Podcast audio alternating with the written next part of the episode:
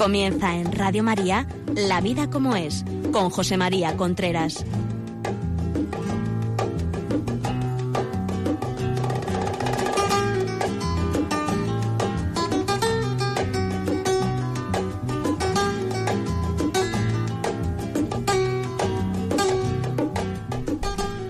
Amigos, buenos días. Aquí estamos nuevamente en La Vida como es, el programa que cada 15 días habla de relaciones de pareja, educación de los hijos, todo lo relacionado con la vida en la familia. Ya saben ustedes que cualquier información, cualquier cosa, cualquier pregunta que quieran hacerlo, lo pueden hacer en la vida como es arroba radiomaria.es, la vida como es arroba radiomaria.es. Si al final de este programa le parece que, que quieren un, un DVD con el programa, le gustaría oírlo otra vez, que alguien lo oyera, etcétera, pueden llamar al teléfono eh, pues ahora mismo no. Sí, 902 500 518. 902 500 518. La semana pasada estuvimos hablando sobre el desgaste en la pareja. Actualmente mmm, hay muchas parejas que le preguntan qué os pasa, qué os ha pasado, qué es lo que. Y entonces te dicen el desgaste. Hace tiempo se decían otras cosas, por ejemplo, no puedo perder el último tren de mi vida o no puedo hacer comedia y ahora se dice el desgaste. El desgaste, en definitiva, es no cuidar el amor. Es decir, el, el, el, de, el, desgaste es no luchar por querer. Hay una concepción falsa actualmente en la sociedad que, que que más o menos está diciendo que el amor va solo y que el amor no hay que pelearlo, cosa que es absolutamente falsa. Es decir, el amor hay que pelearlo, hay que luchar para querer, porque no siempre uno tiene un estado de ánimo de forma que las palabras que le salgan, los gestos que le salgan sea, sean, digamos, de cariño, sino que muchas veces son de rechazo, de, de, de, de, aburrimiento, de no entenderse uno a sí mismo ni al otro. Entonces todo eso va desgastando el amor. El otro día, y voy a repasar como muy, muy, rápidamente lo que dijimos el otro día, pero el otro día decíamos que el desgaste no proviene por grandes cosas que se hacen. Es decir, uno no va por la calle y ve sentado en un bar a un chico o una chica y de pronto comete una infidelidad. O sea, hay decir que esas cosas llevan su tiempo, el, el, que eso pueda ocurrir. El desgaste no, el desgaste, el amor no se rompe por grandes cosas que se hacen, sino el amor, el desgaste proviene por pequeñas cosas que se dejan de hacer que son muy pequeñas, que es sonreír, que es eh, hacer al otro, intentar hacer la vida agradable, que es dejarle el mejor sitio eh, en, la, en la sala de estar, que es dejarle la aceituna más grande en el aperitivo, que el otro vaya dándose cuenta de que está pendiente de mí. O sea, el desgaste proviene fundamentalmente cuando uno deja de estar pendiente del otro. Y en todos los amores, cuando se deja de estar pendiente del otro, viene la tibieza. La tibieza en el amor, que es el desgaste. Hay amores digamos que es muy difícil dejar de estar pendiente del otro, como por ejemplo el amor a los hijos, porque eso surge de la naturaleza humana. Esos amores, aunque uno quiera, no los puede perder porque surgen de la naturaleza humana. Y entonces uno está pendiente del hijo, aunque el hijo esté en Australia. Uno está pendiente de él y está, o sea, ¿qué le pasará? ¿Qué no le pasará? No tengo noticias, sí tengo noticias. Pero hay otros amores que, que, uno puede dejar de estar pendiente de ellos, como son fundamentalmente el amor a la pareja, el amor al trabajo y el amor a Dios. Uno puede dejar de estar pendiente sin que la naturaleza humana le requiera esa, digamos, esa actitud de estar pendiente del otro. Y entonces en estos amores que se puede dejar de estar pendiente es donde uno tiene que luchar para seguir queriendo, porque si uno no lucha para seguir queriendo, pues entonces lo que ocurre es que deja de querer, así de claro. Y luego dice, es que el desgaste, no, no, pero el desgaste está provocado por la pareja que se está desgastando. Es decir, que esto no es al que le toca, le toca, sino que aquí las cosas ocurren porque uno deja de querer, en definitiva. Y para querer habitualmente, pues no va solo, de una manera continuada, no va solo. Actualmente nos están diciendo, por las revistas del corazón, los programas del corazón, etcétera, que eso va solo, porque se está confundiendo las mariposas en el estómago con el amor. Y las mariposas en el estómago no tienen nada que ver con el amor. La mariposa en el estómago es una, una señal de nuestro, de nuestro, de nuestra afectividad en la cual nos dice que esa persona no, no empieza a hacer tilín, pero eso no es querer, que una persona empiece a hacer tilín, eso no es querer. Y eso hay que saberlo. Y además, igual que empieza a hacer tilín, o igual que vienen esas mariposas, las mariposas pueden desaparecer. Y eso no es que se ha dejado de querer, no tiene nada que ver con que se ha dejado de querer, sino simplemente que las mariposas han desaparecido. ¿Por qué? Porque yo no soy dueño de que esas mariposas permanezcan. ¿Se entiende? En cambio, yo sí soy dueño de hacer lo que yo tengo que hacer para seguir queriendo.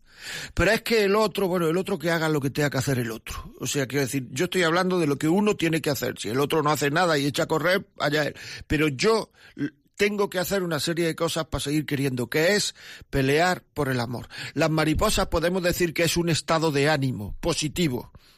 Pero uno no puede convertir el amor en un estado de ánimo y decir que cuando el ánimo baja es que ya no quiero es que ya no siento nada. ¿Me pueden decir, me podéis decir ustedes qué es lo que una madre siente en la cama de un hospital de un hijo enfermo? Angustia, preocupación, desasosiego, ansiedad. Y eso es lo que uno tiene que sentir para querer. Eso es a lo que le estamos llamando querer. No siento nada. Cuando uno dice no siento nada, entonces, ¿qué pasa? Que como no es eso, los sentimientos que nosotros creemos que tiene que tener el amor, es que la mamá no, no, no quiere al niño porque no siente nada positivo. Evidentemente no tiene el mismo, la mismo sentimiento que cuando le pusieron al niño en las manos por primera vez, en los brazos.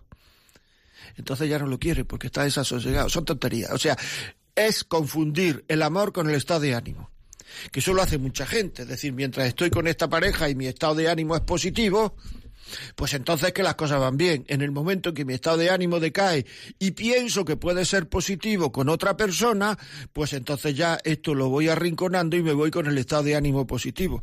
Y la vida emocional, sentimental, amorosa de muchas personas consiste en una especie de tobogán de subidas y bajadas donde el estado de ánimo pues eh, eh, sube y entonces en el momento que baja me busco otro otra, en el momento que baja me busco otro otra y al final a lo mejor queda algún crío en medio. Pero eso no tiene nada que ver con el amor.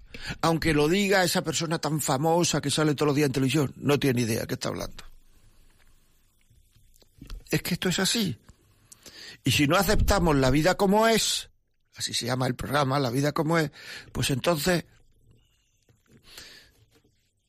una de las mayores de las mayores infelicidades que está produciendo en nuestro tiempo el ser humano es creerse que uno, para ser feliz, tiene que estar en una situación distinta a la que está. Es decir, que la felicidad proviene solo de circunstancias externas. No es verdad. O sea, la felicidad humana proviene muchísimas veces de aceptar la realidad como es, porque si no está uno siempre fuera de la realidad, de aceptar las cosas como son. Y luego si hay que luchar por cambiarlas, se lucha por cambiarlas. Pero si uno dice, hasta que yo no esté en esta otra situación, yo no voy a ser feliz, pues a lo mejor esa otra situación cuando llega, que muchas veces llega, y se da uno cuenta que tampoco es feliz. ¿Por qué? Porque la infelicidad tiene que ver con la relación que yo tengo conmigo mismo, con las cosas que yo me digo a mí mismo. Tiene que ver con el sentido de mi vida, con tener una respuesta a la pregunta yo para qué vivo y que esa respuesta sea positiva, ilusionante. Hay muchísima gente que no sabe para qué vive. La felicidad tiene que ver con las decisiones que tomamos o sea, nosotros vamos a, vivir en el futuro en función de las decisiones que tomemos ahora. Y este presente nuestro, a no ser que seamos muy jóvenes y nuestros padres hayan tomado decisiones por nosotros como es lógico, y este presente nuestro es fruto de las decisiones que hemos tomado en el pasado. Por tanto, lo que hay que hacer es tomar buenas decisiones. El otro día me decía una persona, es que para tomar buenas decisiones personales, yo lo que pienso es, cuando yo me esté muriendo, esta decisión que estoy tomando ahora, ¿me parecerá buena o mala? En el terreno de lo personal, porque cuando uno se está muriendo ya no se mete rollos. ¿Esta decisión me parecerá buena o mala? ¿Esto que estoy ahora es una decisión madura o es producida única y exclusivamente por, por unos sentimientos superficiales que pasado mañana van a cambiar? Y eso se nota en las entrevistas que se le hace a, a estas personas famosas. Esta ya es la última, este es el último. Ay, no sé, no sé, no sé, hijo, vamos a ir día a día porque no sé. ¿Y qué es lo que no sabe? Lo que no sabe es si esos sentimientos que yo tengo y que él tiene van a durar, porque en el momento en que estos sentimientos me exijan un poquito más de lucha para querer y un poquito de renuncia y de no estar mirando alrededor todo el día, pues entonces voy a, a seguirlos y voy a dejar esto o me van a dejar a mí. Y así no se puede ser feliz nunca, así no se puede porque la vida entonces estaría basada sobre cosas tan superficiales que el hombre no sería libre está basado en unos sentimientos que uno no controla. Se entiende lo que se está diciendo y eso es muy importante. Claro, si el hombre es libre es porque el hombre tiene capacidad de querer y de elegir sus cariños. Pero uno no tiene capacidad de elegir sus mariposas, ¿eh? las mariposas van y vienen. Y uno tiene que tener capacidad de querer y elegir sus cariños independientemente del estado de ánimo que tenga. Independientemente, que sí que yo comprendo que hay estados de ánimo que ayudan más a seguir el camino que uno ha elegido, pero que si no quiere decir eso, cuando el estado de ánimo disminuya, eh, ya quiere decir que ya hay que dejar eso, porque entonces está uno cometiendo un error. Pues entonces todos los matrimonios se romperían todos. Y además es que uno no podría comprometerse ni ante Dios ni ante los hombres, porque es que yo no puedo asegurar mi estado de ánimo.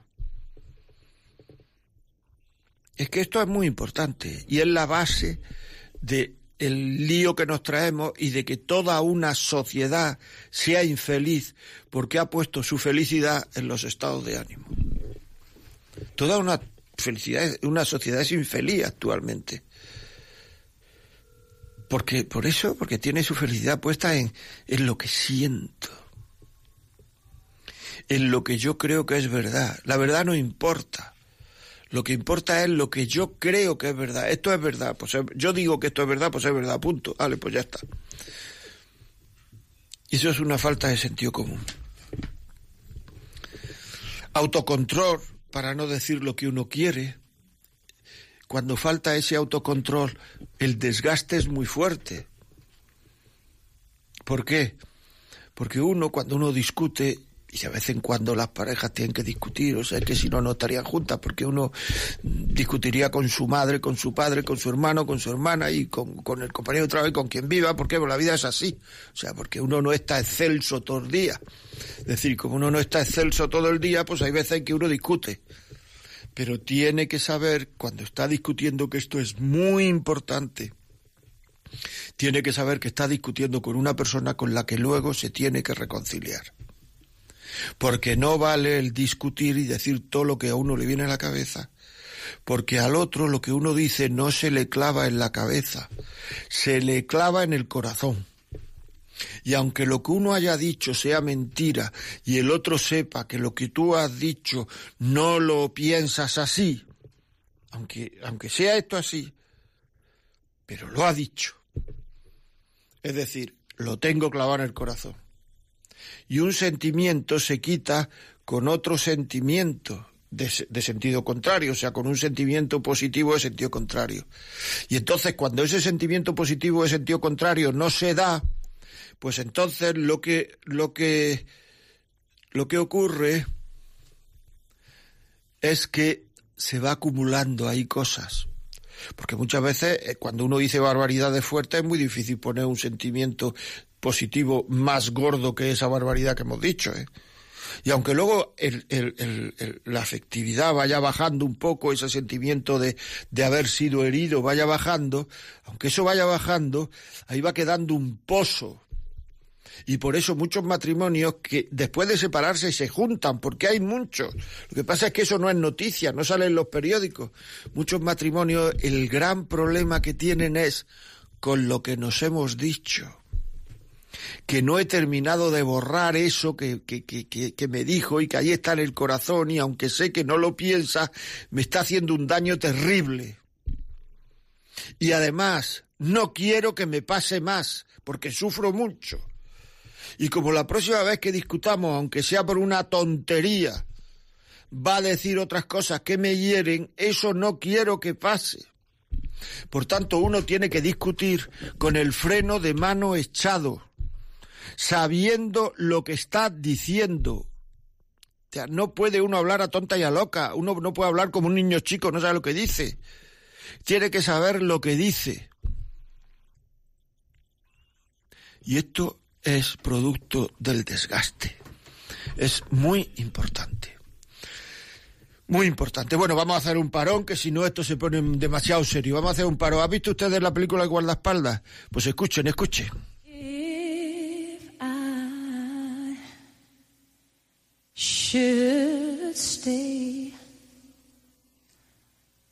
I would only in your way. So I'll go, but I know I'll think of you every step of the way.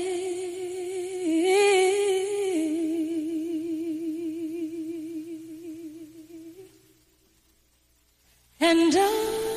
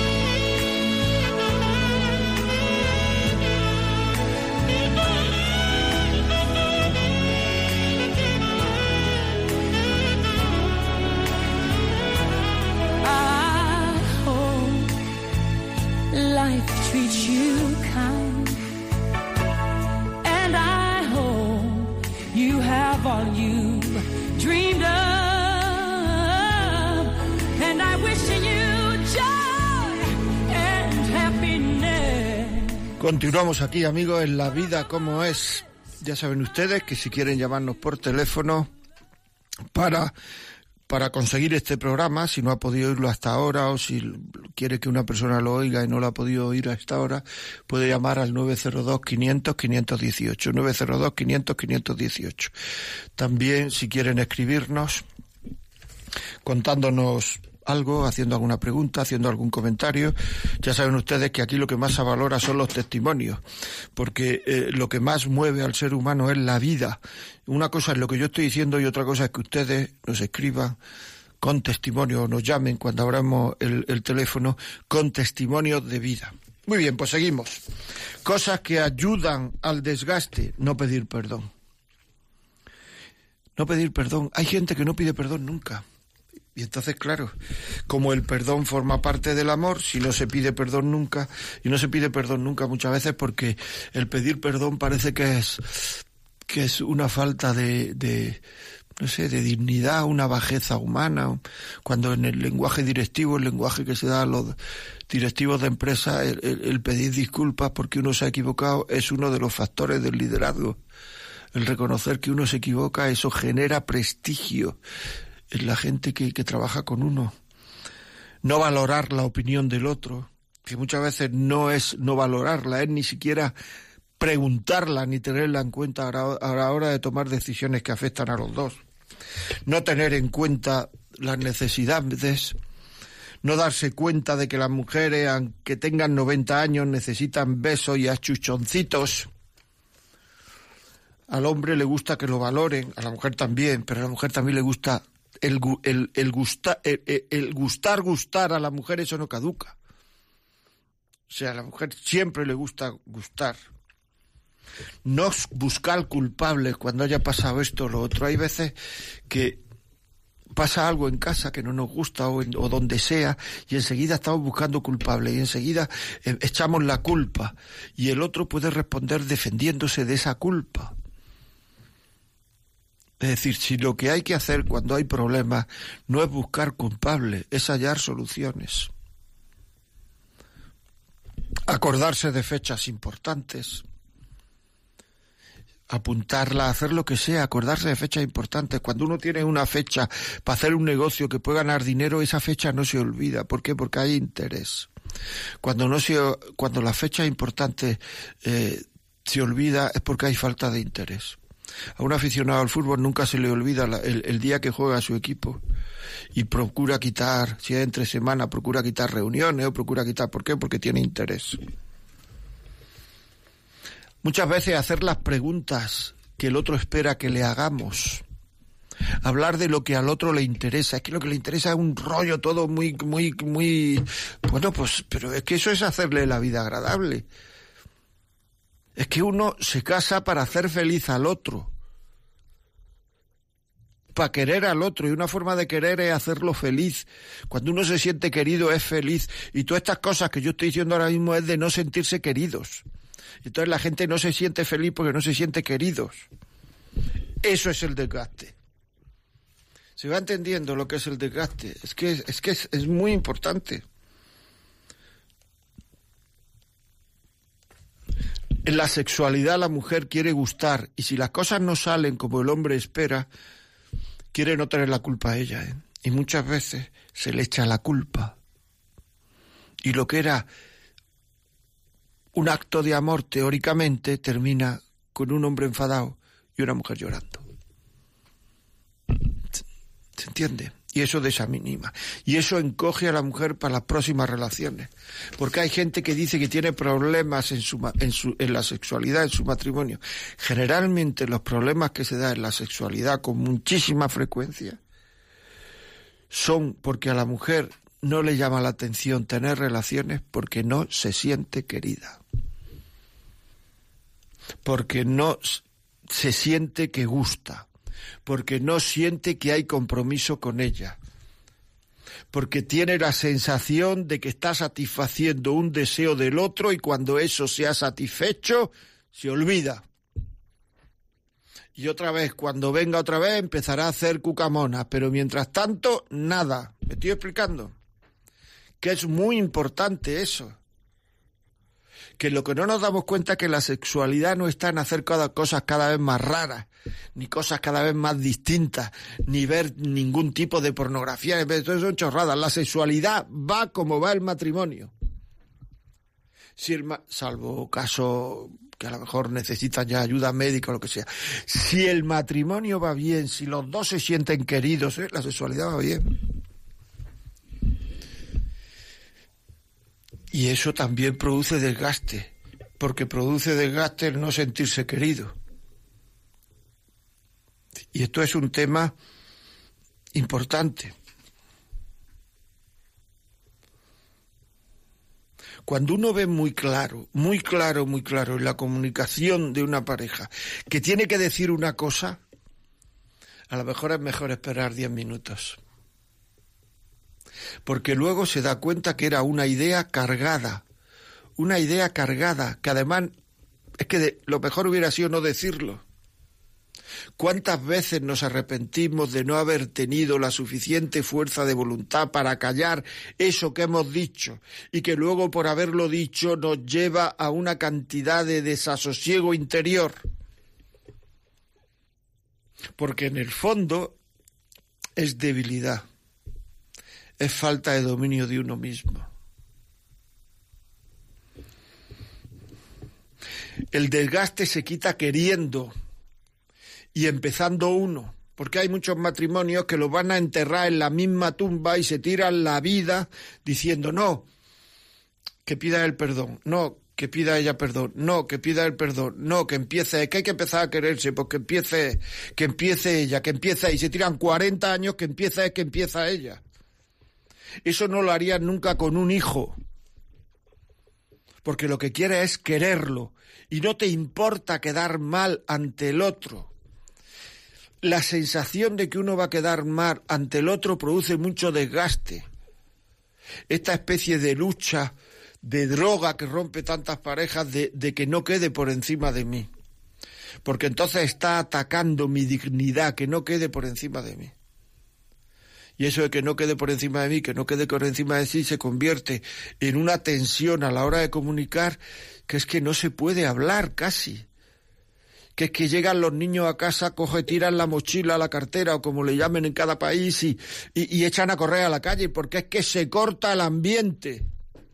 Y a lo mejor esas personas están luego muy preocupadas por los agujeros de ozono y por el, la contaminación del río de su pueblo, cosas que son importantes, pero no están preocupadas por el ambiente que hay en su casa, que no es respirable para los miembros de la familia porque hay una tensión interior por, orgullo. El desgaste en el fondo viene por orgullo, por soberbia,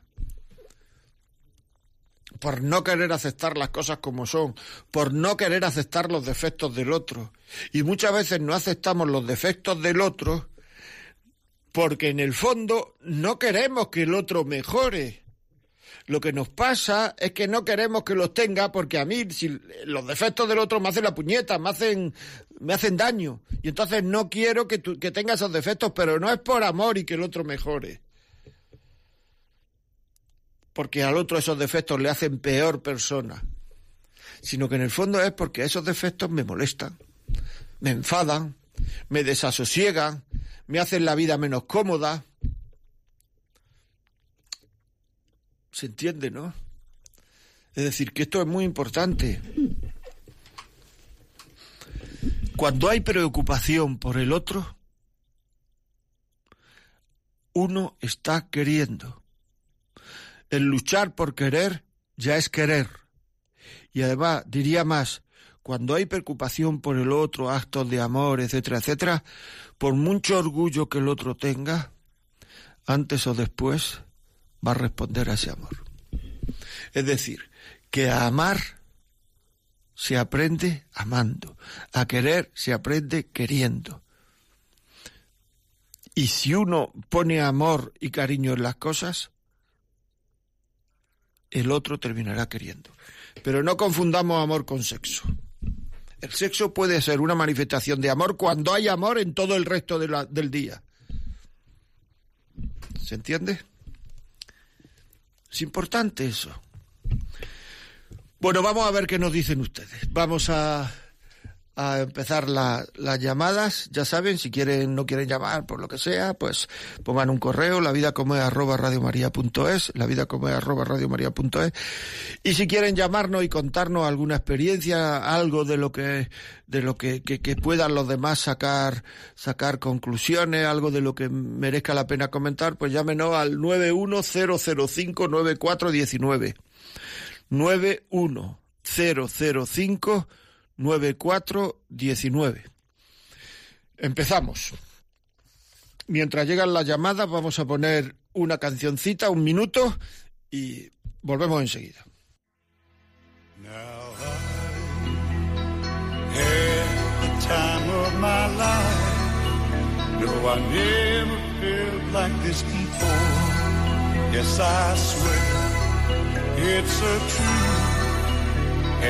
I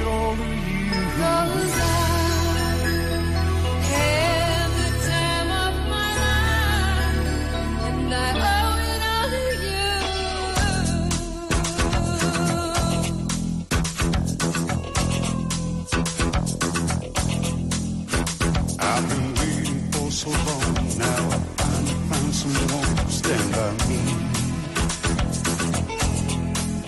We saw the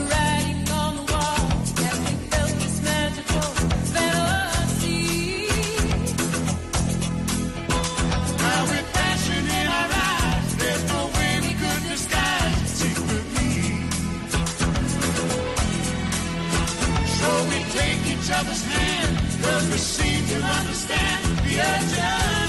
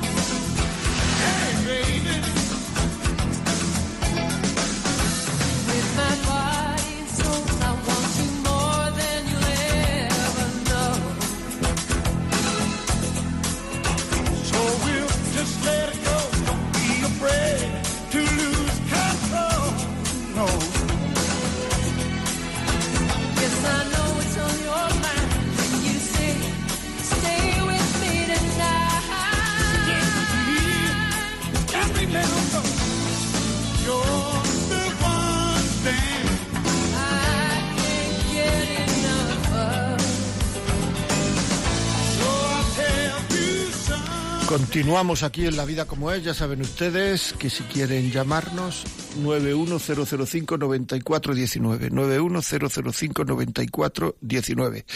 Asun, buenos días. Bueno, pues mira, primero, bueno, segundo, decir que el amor empieza desde los padres, porque son con los que aprendemos a saber luego querer a nuestros hijos. La vida del matrimonio es como la vida de una religiosa, que cuando se va religiosa sabe cómo es su meta y cuando te casas también sabes cuál es la tuya. Mi testimonio es que yo soy feliz desde que me casé, a pesar que hace 21 años que estoy viuda. Pero mira si soy feliz que Pedro Martínez Reguero no ha muerto, está conmigo. En esta vida a mí mi madre me enseñó una cosa, que dos piedras muelen más que una y que hay que pensar en lo positivo, porque lo negativo no nos dice nada a nadie. Y el ejemplo nos lo dio la Virgen. La Virgen, que el niño Dios nació del Espíritu Santo y San José lo cuidó como padre. Muy bien, pues muchísimas gracias, hombre, muchísimas gracias por tu testimonio. Nos ha escrito eh, un comentario, Macarena, que dice que dice una cosa muy bonita, porque es una cosa que con la cual yo me reflejo. Dice que eh, algunas veces me preguntan cómo sé yo si mi matrimonio va bien o va mal. Y yo siempre digo lo mismo, digo, mira, quédate mirando a los ojos de tu marido, de tu mujer, y después de mirar a los ojos, si termináis los dos sonriendo, es que eso va bastante bien. Pues eso es lo que dice Macarena, dice que el cogerse la mano y el, y el, y el terminar mirándose a los ojos, eso no tiene precio. Y es verdad, o sea, es verdad. Es que hay que saber querer, es que no, es que no, o sea, 91005 9419, si quieren dar algún testimonio, decir algo, etcétera. Mientras vamos a continuar. O sea, hay una cosa que, que preocupa mucho a la gente, que es si es posible ser fiel o no ser fiel. Es decir, la fidelidad no es un tema que el otro, la otra persona, tenga que verla. Es que esto lo quiero, o sea, hay gente que es fiel, que se cree que es fiel porque el otro no se ha enterado. La, la fidelidad es una virtud personal y uno tiene que ser fiel independientemente de si el otro se entera o no. Y la infidelidad empieza siempre, y eso desgasta horrores un matrimonio, empieza siempre por la infidelidad emocional, es decir, por la imaginación, por la memoria, por el si yo pudiera lo haría, si yo estuviera lo haría. Todo eso que es infidelidad emocional nos está separando muchísimo de, de, de nuestros amores, de nuestras parejas, de nuestros matrimonios. Y ahora mismo hay una especie de costumbre en los matrimonios que es que mm, en algunos matrimonios, claro, no en todos, eh, que un día a la semana pues se van ellos o ellas con sus amigos de toda la vida para hacer qué? Para tomarse un café, perfecto. ¿Para hacer qué? Para ponerse a hablar de aquello que no quiero que sepa mi novia que hablo, o mi novio, o mi marido, o mi mujer. Estás rompiendo la pareja. No te equivoques. No digamos ya si no es eso, si no es pues ya en unas vacaciones donde solo eh, vamos con los amigos y, y hacer pues eso está fatal. Fatal quiere decir que está rompiendo la pareja porque en el fondo tienes que ocultar algo. Ya digo que si el tema es porque hay que estar con la amiga y tomar café, que yo no estoy hablando de eso. Yo estoy hablando de esa especie de cosa que se que se bueno, pues que se hace un poco porque yo tengo derecho a vivir todas las semanas cinco, seis, siete horas como soltero, como soltera. ¿Me explico? Eso es vital. Eso es vital para el proceso de destrucción de una pareja. Bueno, vamos a seguir con las llamadas. Dígame. Hola, buenos días. Rosa, buenos días. Buenos días, pues nada, primero agradecer su palabra, darle gracias por, por sus consejos en general a Radio María, darle la enhorabuena.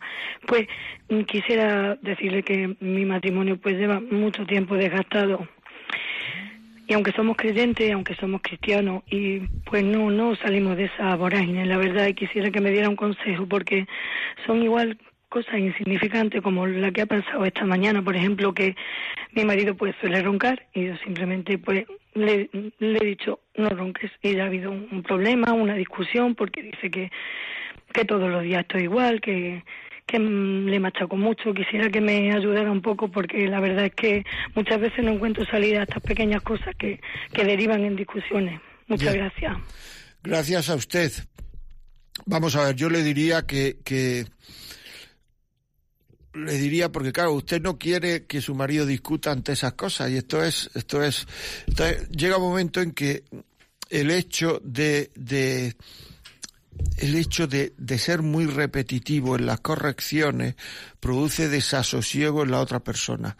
Es decir, esto es así. O sea, con esto no quiero decir que... Pero evidentemente la mujer se da mucha más cuenta que el hombre de muchísimas más cosas. O sea, esto es un hecho. Y entonces también tiene más oportunidades de corregir. Entonces yo diría que se fuera prudente en las correcciones. A mí eso me parece muy importante, porque muchas veces cuando a una persona le corrigen una, dos, tres, cuatro, cinco, seis, o sea, uno puede no darse cuenta de lo que está haciendo, pero el otro termina abotargado, o sea, termina tal. Por otra parte, lo que le pasa es una cosa que le pasa a muchísimos matrimonios y que es frecuente, es decir, que es muy frecuente, eso, el, el- el que se le deje al otro ser como es. Y entonces yo creo, no sé dónde, no sé de qué ciudad es ni dónde vive, pero yo creo que, que si fuera a un COF, porque probablemente el obispado de su ciudad, pues haya un COF o lo que sea, alguien que le pueda, un COF es Centro de Orientación Familiar, alguien que le ayude. Porque muchas veces los párrocos, digamos, los confesores no son orientadores familiares y nos puede, eh, y nos pueden dar consejos, pero no son orientadores familiares. Alguien que sea orientador familiar, que les le ayude de verdad. Y entonces, pues que ponga uno convencer a su marido de que también tiene a él que asistir y que le ponga algunas algunas pautas a seguir que funcionan muy bien. ¿eh? Muchas gracias por la llamada, Rosa. Seguimos. Salamanca, buenos días. Hola, buenos días. ¿Qué me dice? Mire, bueno, pues qué le digo, que qué bonito el matrimonio tal y como lo describe usted. Pero yo anteayer mm, cumplimos 54 años de matrimonio, afortunadamente vivimos los dos, y le puedo decir, mm, tuvimos tres hijos, y le puedo decir que el hijo mayor a los 20 años se fue de casa y dijo, yo aquí no aguanto más a este tío, fíjese, esa fue la expresión que dijo. Una persona, mi marido, que eso era lo más insoportable que usted pueda ver. Y entonces, bueno, pues a los hijos los maltrataba, a mí también alguna vez, pero sobre todo psicológicamente tremendamente. Yo intenté que fuéramos, pues, pues no sé, entonces no estaban los cozos, por lo menos yo no los conocía, porque estoy muy metida en eso, gracias a Dios. Y bueno, mm, dije, vamos a un psicólogo y dijo que a nadie le tenía que decir cómo tenía que hablar, que él era el dueño de la casa y era el dueño de nosotros y teníamos que hacer lo que él decía. Yo trabajaba en la casa y trabajaba afuera y crié los hijos. Eh, afortunadamente él me decía que yo no sabía educar a los hijos porque él, él era a, to- a tortazo limpio y a correazo limpio. Y yo le dije que esa no era la manera de- de educar a los hijos. Yo hablé con mis hijos y afortunadamente salieron unos hijos extraordinarios, que ahora mismo ya tenemos nietos. Eso, 40 años así. A partir de los 40 años ha cambiado, pero, pero bueno, es que está, dijéramos, pero un cariño ni para los hijos ni para la esposa, nunca, nunca. Él, él iba a lo suyo en el matrimonio y ahí te quedas. Y aquí mando yo y ahora es así y después es de la otra manera. Y entonces, bueno, pues aún, aún le sigo aguantando y ahora mismo le trato como al prójimo, como a mi prójimo, no con el cariño de, de esposo porque, porque es que eso se lo perdí. Pero ahora mismo lo trato en casa, ahora mismo no hace nada, ni habla prácticamente nada, nada y no está mal, ¿eh? no está mal de la cabeza. Y yo le digo, si yo me portara como tú te portaste con los hijos y con nosotros y conmigo, no sé qué hubiese sido de ti. Alguna vez lo beso en la frente y le digo, me das pena, pena me das. Pero sigo, sigo atendiéndote hasta que Dios quiera. Si, si Dios quiere que yo muera antes, pues antes. Y si tú mueres, pues ahí te atenderé yo. Si yo he estado mala, que hace pocos días tuve que ir al hospital porque me puse bastante enferma, con- vamos, mm, tuve di- di- diverticulitis crónica, la tengo Sí. y me puse mala en la tarde y como ya en otra ocasión tuve que estar ingresada, pues yo sabía que eso no era bueno y entonces me dijeron, ha hecho usted muy bien el venir a urgencias. No estaba en casa cuando yo salí de casa porque eran las seis de la tarde, las seis y media. Le he llamado después y le he dicho, mira, estoy en el hospital, voy a tardar porque me dijeron que me ingresaban. Pero yo le dije, por favor, si es posible, no me ingresen. Dice, pues le tenemos que poner, y tiene que estar aquí unas cuantas horas, le tenemos que poner antibiótico en vena. Y después le ponemos un tratamiento. Bueno, pues yo lo llamé, le dije, mira, estoy aquí. Y bueno, pues él no fue al hospital, él cenó, que ya le había dejado la cena. Cuando yo llegué a casa a las dos y media de la madrugada, él estaba durmiendo, no lo desperté, porque aunque dormimos en la misma habitación, dormimos en, en en camas independientes, no suelo dar la luz por no molestarlo, doy la luz del pasillo, me acuesto, apago la luz del pasillo y después me acuesto pues, pues, pues en mi oscuras. Me he levantado en la mañana, me he ido a misa porque suelo ir a misa, era un día de diario, voy en los domingos, pero los días de diario también. He salido de misa, todavía estaba en la cama porque eso es lo que hace todos los días, comer y dormir. Y, y entonces ya le he levantado la persiana y le he dicho, no sé si ya quieres levantarte, son las 10 de la mañana. Todavía no me ha preguntado qué te dijeron. Y yo, así se me riéndome, cuando él ya se levantó, le dije, ¿qué te dijeron en el hospital ayer cuando fuiste a urgencias? Se sonrió y no me contestó. O sea, Bueno, pero vamos yo... a ver, su marido Digo- tiene un problema. O sea, eh, Pues- si las cosas son como usted me lo ha dicho, que no tengo por qué dudar. O sea, su, Hombre, claro que no. su marido Que no- tiene... que no dude usted. Claro. Eh, su marido tiene un problema, o sea, quiere decir, necesita ayuda. Y yo, como no lo conozco y no, o sea, pues no puedo ayudar desde aquí, pero, pero sigue habiendo coffee, sigue habiendo sitios donde le ayuden. Sí, que- pero es que, es que yo lo he intentado, he intentado, he intentado incluso al, al médico de familia. Y lo llevé un día al médico de familia y le dijo, mira, vamos a ponerte un pequeño tratamiento, una pastillita, dijo él así, una pastillita. Le rompió la, la receta delante de él y le dijo, no me receten nada, ni me digan que vaya a ninguna parte, porque no voy a ir a ninguna parte y sé yo muy bien lo que tengo que hacer. Pero No, no necesito yo nada. Pero es que, mire, la orientación familiar es para personas, digamos, entre, entre comillas, sanas. Usted, yo no soy médico, no tengo ni idea, pero si el médico le ha dicho que le va a dar una pastillita, algo enfermo está su marido. Entonces ya eso nos traspasa a nosotros. O sea, decir, usted está... No, no, pero, pero escúcheme, pero, pero antes de ahora, antes de ahora, sí, era el ordeno y mando. Aquí se hace lo que Ya, se diga. ya, ya, pero eso a lo mejor indica, es que si eh, puede indicar complejos de inferioridad, puede indicar millones de cosas, o sea que había que, tra- que verlo eh, despacio. Pero quiero decir, actualmente, si el médico ha hecho ponerle medicación, algo le pasa. Entonces, si no quiere medicarse, pues claro, es que eh, est- estamos ante una barrera, estamos ante un enfermo, ante una barrera.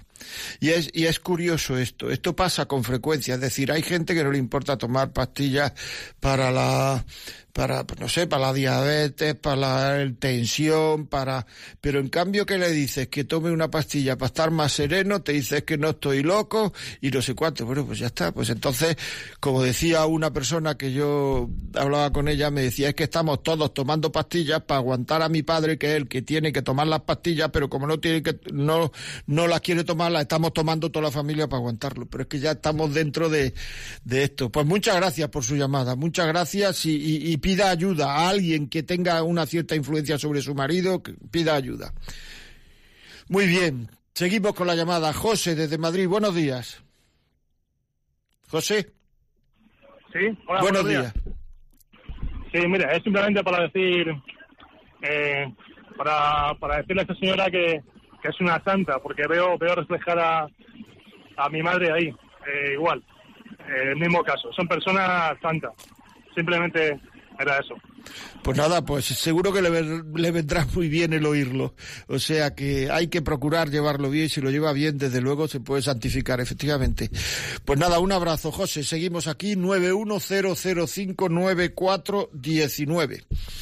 Nos dice una, una oyente que no quiere salir a antena cuenta que su pareja la trató mal psicológicamente. Después de un año separado han vuelto juntos y sus amigos y familia le dicen que está loca. Ella cree que la cosa ha cambiado. ¿Puede ser posible? Hombre, como ser posible, puede ser posible. Pero eso quien mejor lo puede tratar o lo puede, es que le pregunte a un especialista en psicología o en psiquiatría, le dé los síntomas que tenía, le diga, porque claro, sin decir ningún síntoma, sin decir nada, sin decir eh, eh, nada, yo aquí solamente es, eh, me ha tratado mal, ha cambiado. ¿Puede ser posible? Pues si tú dices que ha cambiado, pues será posible.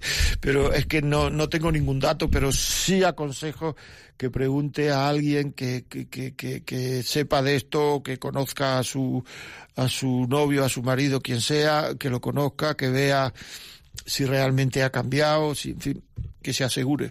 Yo lo que diría es que se asegure. Muy bien, pues seguimos aquí en La Vida como es, 91005 9419 91005 9419 Ya decía yo en las discusiones que la expresión de las emociones, olvidando el razonamiento y el juicio, deben formar parte de nuestra reacción ante lo que ante lo que vemos o ante lo que oímos. Es decir, nosotros tenemos que saber, en cierto modo, dominar nuestras expresiones. Es que insisto en esto mucho porque es muy importante. Es el tema de la ira. Cuando una persona entra en un ataque de ira ya no tiene dominio de sí mismo. Pero con un ataque de ira se ha matado a muchísima gente, con un ataque de ira se han hecho se han roto muchos matrimonios, por un ataque de ira se han ido muchos hijos de casa, por un ataque de ira de los hijos han dejado muchos hijos a sus padres. Entonces, ¿qué es lo que ocurre? Que que la ira, los sentimientos, pasa con, con las mariposas, ¿verdad? No duran siempre. Uno no puede estar toda la vida en un ataque de ira. ¿Me explico? Uno no puede estar toda la vida en un ataque de ira. Entonces, ¿qué le ocurre? Que cuando ese ataque de ira baja, cuando ese ataque de ira baja, entonces, eh, pues nada, pues nos damos cuenta de realmente lo que hemos hecho. Y entonces vienen, si lo hubiera sabido, me arrepiento. O sea, el- la mayoría de la gente después de matar a una persona, el primer sentimiento que tienen luego lúcido es de arrepentimiento. Por tanto, a la hora de hablar, de discutir, de muy importante ser dominadores de uno mismo. Día, eh, buenos días. Marina, buenos días. Hola, buenos días. Mire usted. Apaga la radio, por favor, que estoy oyendo acople. Ya la tengo. Fenómeno, ¿qué me cuentas? Pues resulta que he salido de una relación tóxica y no entiendo el por qué una persona que me dice que me quería tanto me ha tratado tan mal. Ya. Hemos ido a psicólogos y este señor, pues más que decir la verdad, mentía.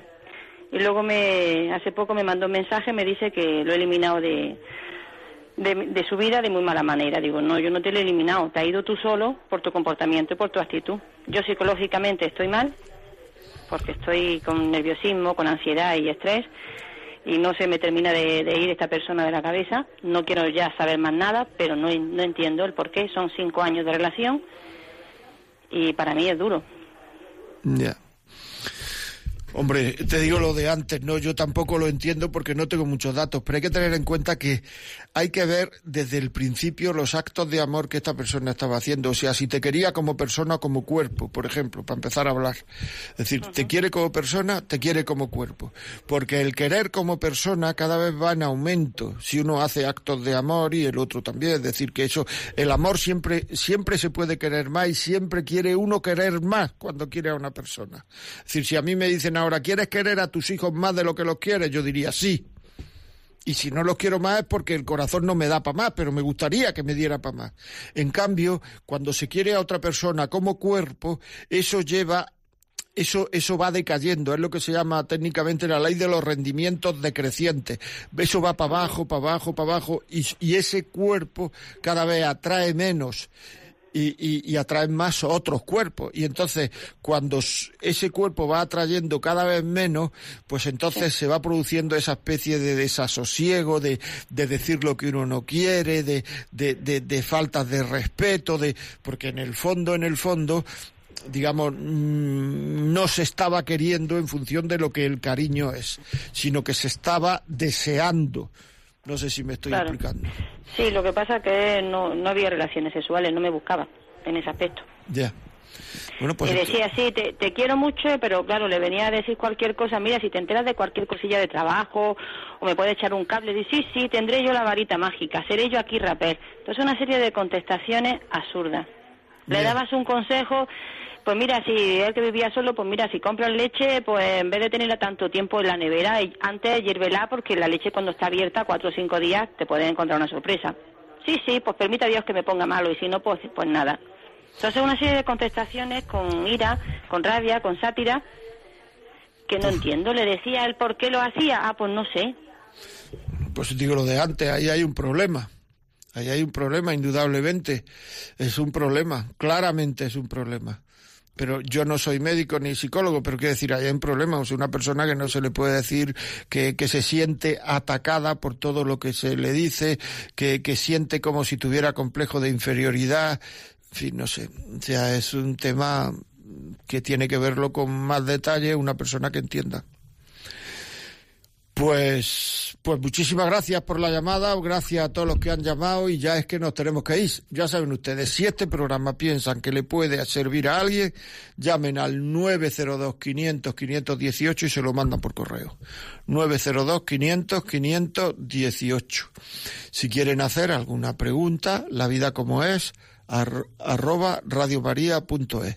Contestamos siempre. Eh, esperemos que no nos hayamos dejado ninguna, pero vamos, contestamos siempre. O sea que muchas gracias, que tengan un buen día. Hasta dentro de 15 días, no se olvide, estamos aquí, la vida como es.